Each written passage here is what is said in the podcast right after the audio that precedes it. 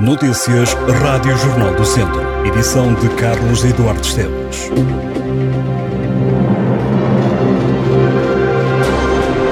A Administração Regional de Saúde do Centro pede à população para ter cuidado com o frio e com as baixas temperaturas que estão previstas esta semana. Aconselha-se que se mantenha o conforto térmico em casa, assegurando o aquecimento e sem prejuízo de garantir o arejamento e a ventilação. Sendo assim, é importante abrir as janelas e as portas em horas do dia mais favoráveis e manter os pés quentes e confortáveis recorrendo a meias e calçado apropriado. É recomendado ainda o uso de diversas camadas de roupa, preferencialmente com tecidos naturais, cobrindo cabeça e mãos.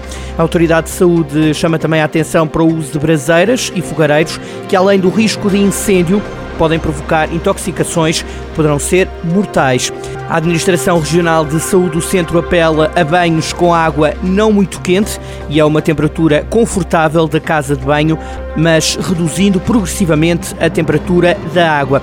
Também para enfrentar o frio é recomendado o reforço da alimentação e a ingestão de bebidas e alimentos quentes, como sopas, chás ou leite, evitando assim as bebidas alcoólicas. Os médicos recomendam exercício físico com movimentos de braços para se manterem as pessoas mais quentes, mas não de uma forma mais intensa ou extenuante. As autoridades apelam também ao uso de calçado antiderrapante para evitar quedas. A população deve evitar sair em períodos de chuva ou geada. Em caso de sintomas como febre, arrepios, dores musculares, tosse ou falta de ar, as pessoas devem ficar em casa e contactarem a linha SNS 24 808 24 24 24. Estilos diferentes de dança vão cruzar-se na 11ª edição da mostra New Age, New Time, organizada pelo Teatro Viriato em Viseu, que quer rasgar fronteiras e preconceitos com uma programação arrojada e provocadora. Uma iniciativa que arranca já esta terça-feira, prolonga-se até ao dia 27, propõe oito espetáculos de dança contemporânea que visam promover infinitas impossibilidades de leitura, de relações, de discursos e de apropriação e apoiar coreógrafos emergentes e consagrados no panorama nacional. No futebol, já arrancou a taça da primeira divisão distrital. 16 clubes estiveram em ação na fase de grupos. Foram marcados 40 golos, uma média de 5 golos por jogo.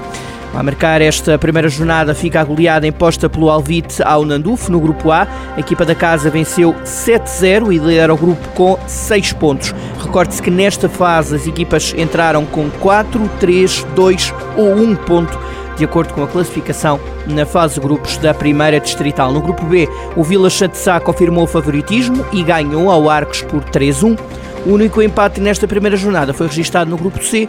O jogo juntou o Momento do Dão e Cesurense e terminou com igualdade a 4 golos. No grupo D, o Santar ganhou em casa pela margem mínima ao Boaças. Vamos conferir os resultados da primeira jornada.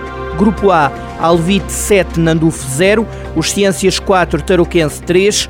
No grupo B, Vila Meirense 1, Viseu Benfica 2, Vila Santo Sá 3, Arcos 1. No grupo C, Mamenta do Dão 4, Cesurense 4, Cabanas de Viriato 0, Travanca 2. E no grupo D, Santar 3, Boaças 2 e Santa Cruzense 4, Valmadeiros 0. Começou sem empates a luta pela subida à divisão de honra. Nos quatro jogos que aconteceram este domingo, só houve uma equipa a jogar fora e a ganhar. Aconteceu em Campia. A Sampedrense foi ganhar ao rival do Conselho de Vozela por 3-1 e impôs assim a primeira derrota ao Campia nesta temporada. Vamos conferir os resultados. Campia 1, Sampedrense 3, Carregal do Sal 2, Cheireiros 0, Valdaçores 1, Besteiros 0 e Oliveira do Douro 2, Parada 1. A Presidente da Câmara de Tondela revelou que as unidades hoteleiras do Conselho estão praticamente cheias no fim de semana em que se realiza a quarta edição dos Jogos de Inverno. O evento esportivo acontece a 27 e 28 de janeiro, juntando cerca de 500 participantes entre atletas e elementos envolvidos na organização.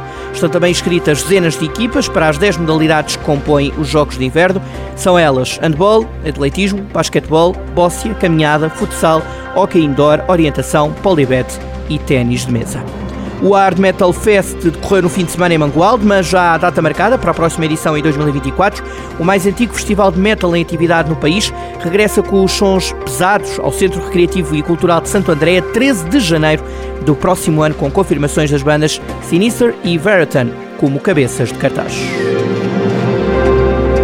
Estas e outras notícias em jornaldocentro.pt.